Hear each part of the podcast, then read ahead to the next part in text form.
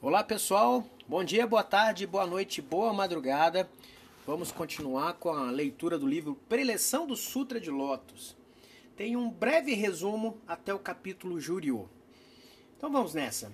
A partir do capítulo Robem, Meios, Sakyamuni faz predições sobre como Sharihotsu e os outros discípulos tornar-se-iam Budas no futuro. No entanto, a partir do décimo capítulo, Mestre da Lei, o tema muda e a questão de quem propagará o Sutra de Lotus após o falecimento de Sakyamuni passa a ser o foco principal. No 11 capítulo, Surgimento da Torre de Tesouro, uma majestosa torre de tesouro surge da terra e a cerimônia no ar tem início. Então, em, respostas, em resposta às exortações de Sakyamuni, os bodhisattvas do ensino teórico, aqueles instruídos pelo Buda provisório que ainda não havia revelado sua verdadeira identidade, e os ouvintes, os homens de erudição e absorção, prometem uns após os outros propagar o Sutra de Lótus após a morte do Buda. Os bodhisattvas de outros mundos Aqueles instruídos pelos Budas que habitam não neste mundo Sarra, mas em outras terras, unem-se à Assembleia e prometem propagar o Sutra de Lotus sem pouparem a vida mesmo diante do ataque dos três poderosos inimigos. Porém, Sakyamuni abstém-se de confiar a missão da propagação do Sutra a esses bodhisattvas após seu falecimento.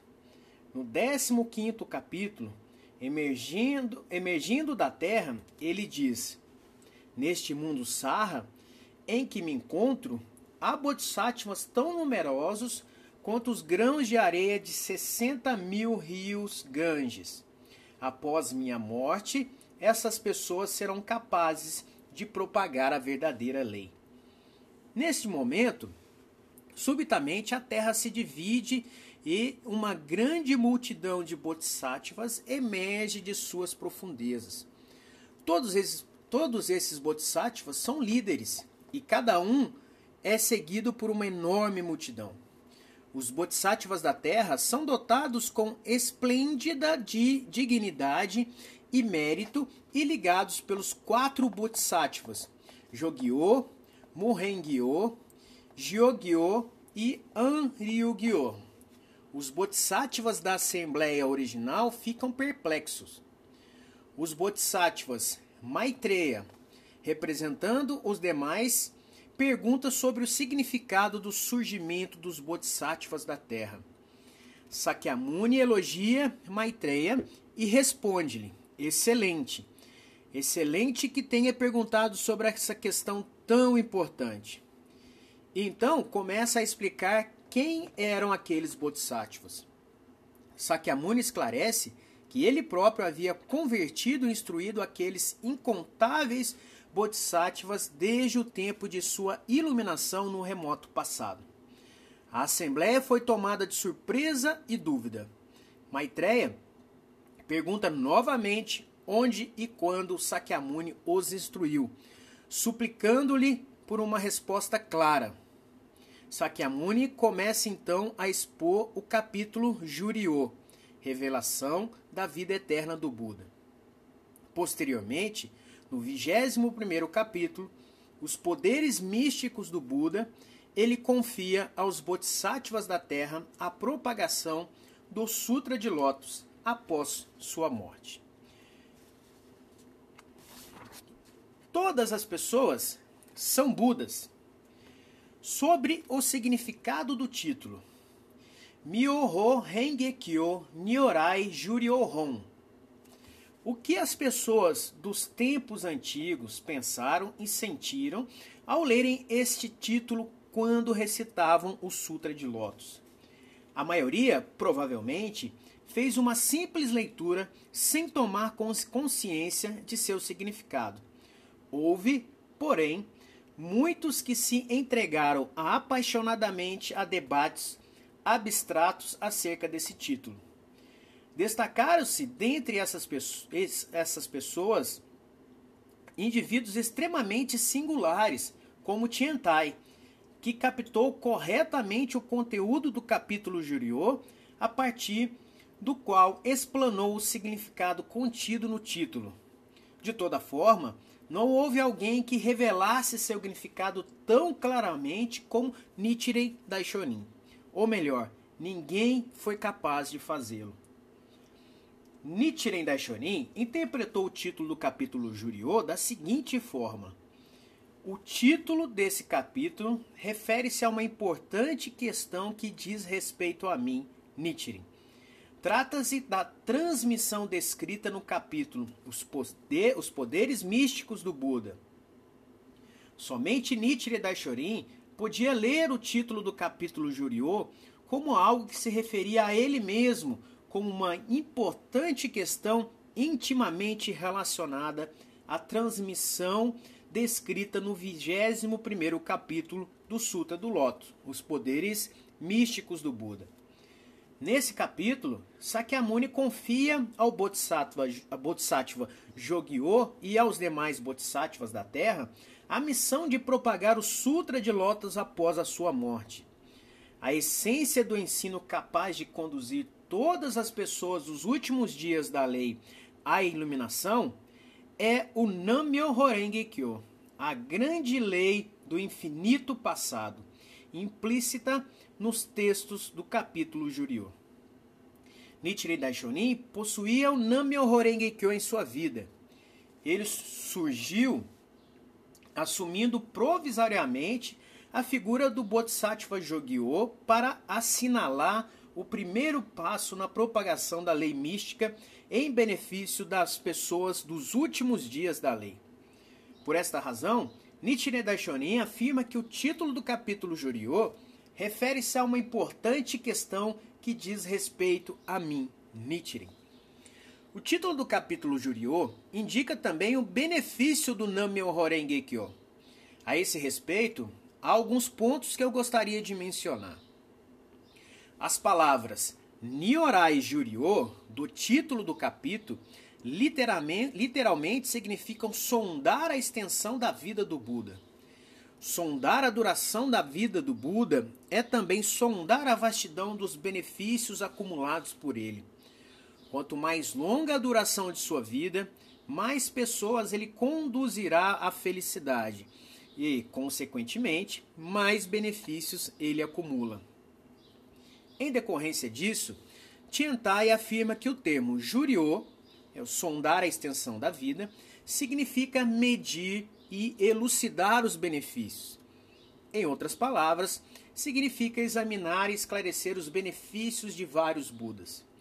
Segundo Tiantai, o benefício do Buda consiste especificamente das três propriedades iluminadas do Buda: a propriedade da lei, é a percepção da verdade, a propriedade da sabedoria, a sabedoria da percepção e a propriedade da manifestação, a forma física adequada ao mundo em que aparece.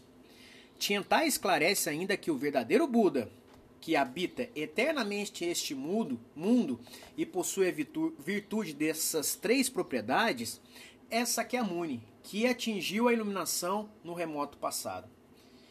Em contraste, do ponto de vista do budismo de Nichiren Daishorin, a fonte fundamental dos benefícios do Buda eterno, dotado com as três propriedades iluminadas, é o Nammyo Horenge Kyo.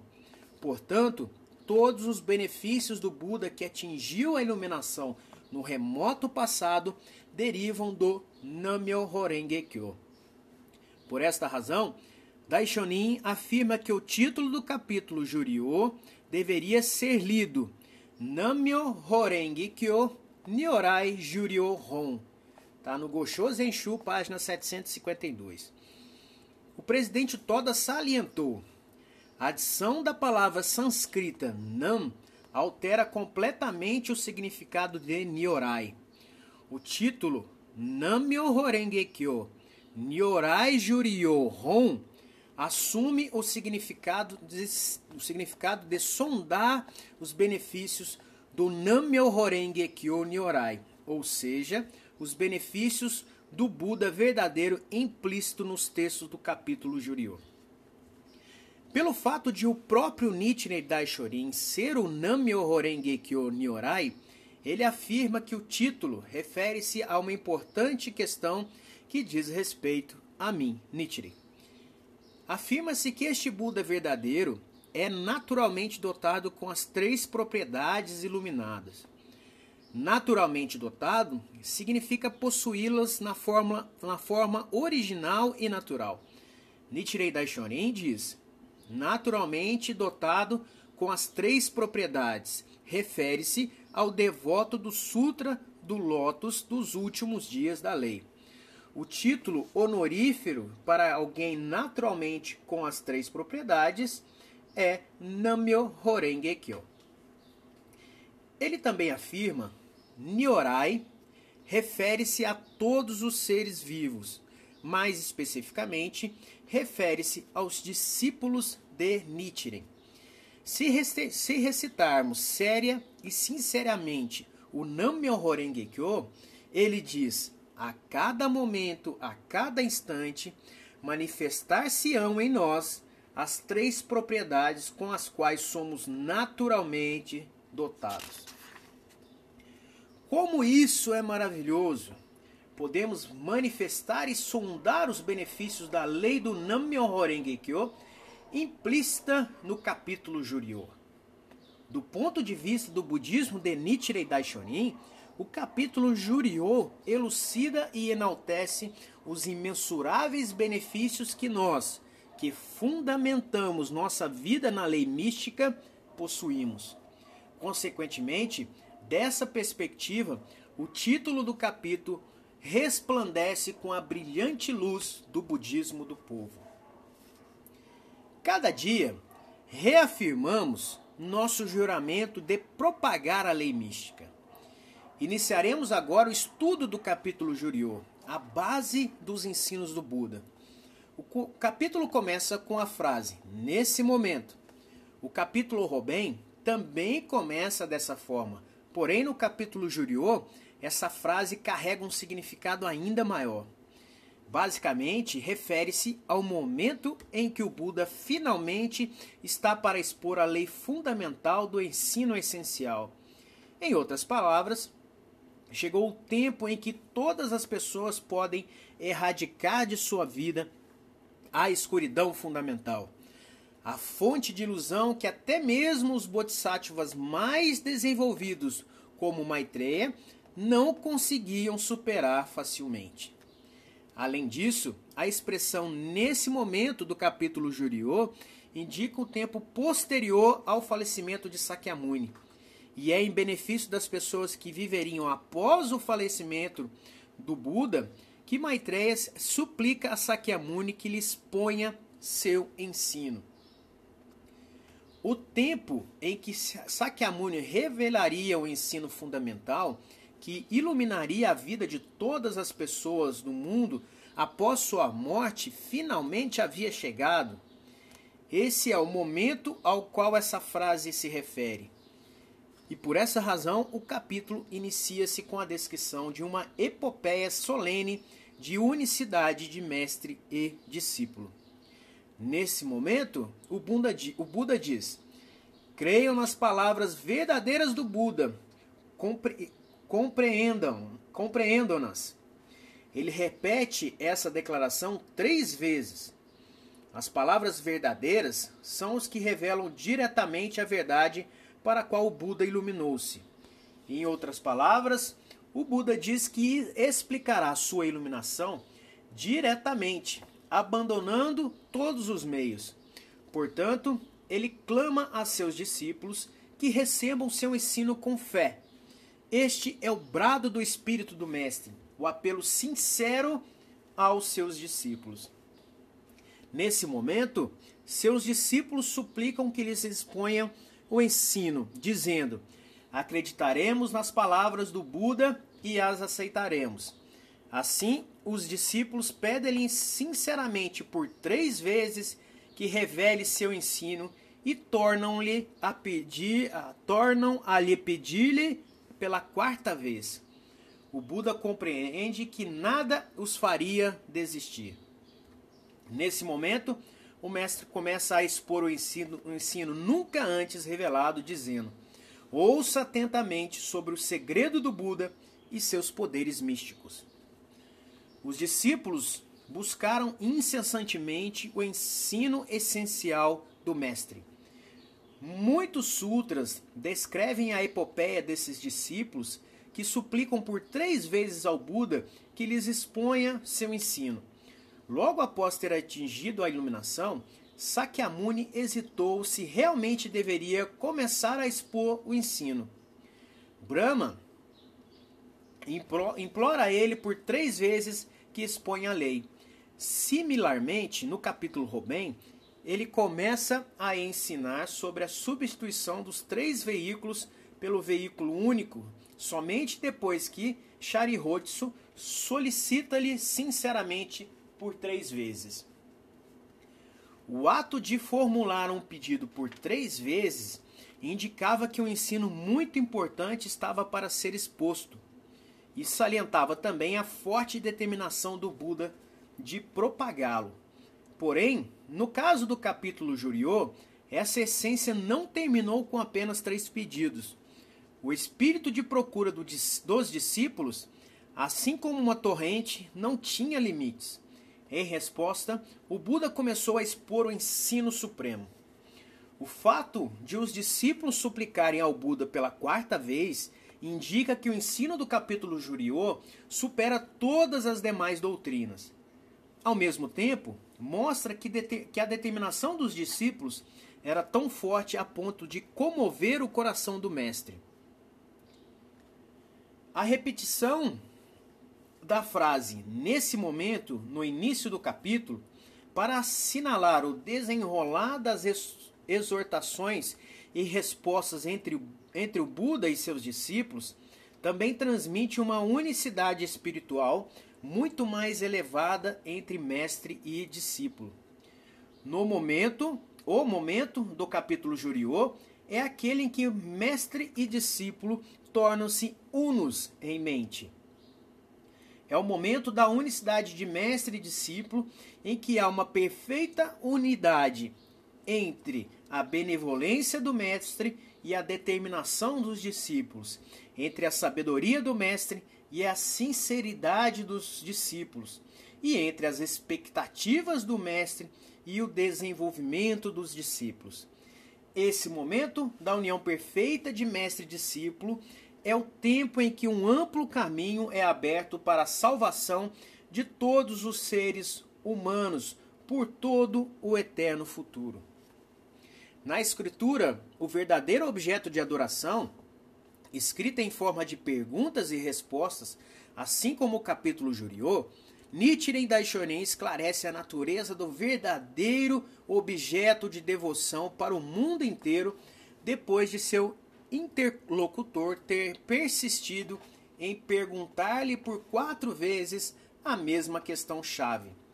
Dessa forma, do ponto de vista do budismo de Nichiren Daishonin, pode-se dizer que nessa passagem inicial do capítulo Juriô, o Buda original Nichiren Daishonin exorta seus discípulos a aceitarem, praticarem e acreditarem nas palavras verdadeiras do Buda, o Nammyo Horenge Kyo.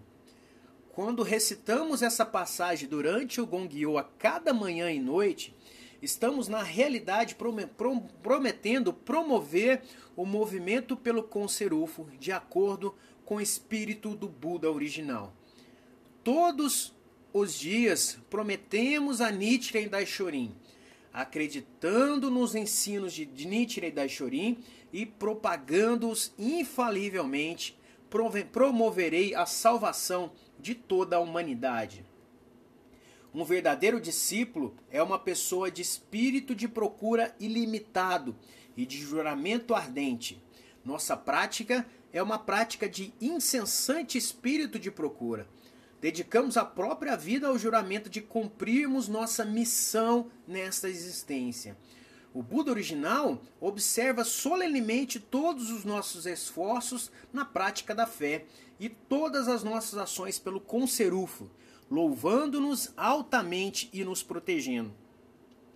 Os que vivem com base em um incessante espírito de procura e em um juramento resoluto nunca chegam a um beco sem saída. Este é o caminho de infinito avanço, sempre unidos a Nietzsche e Daishonin e tendo sempre o Gorronzo como base. Vivemos nossa experiência neste caminho de absoluta paz espiritual. Então é isso, pessoal. Terminamos por aqui. Espero vocês na próxima leitura. Um abraço a todos e até lá!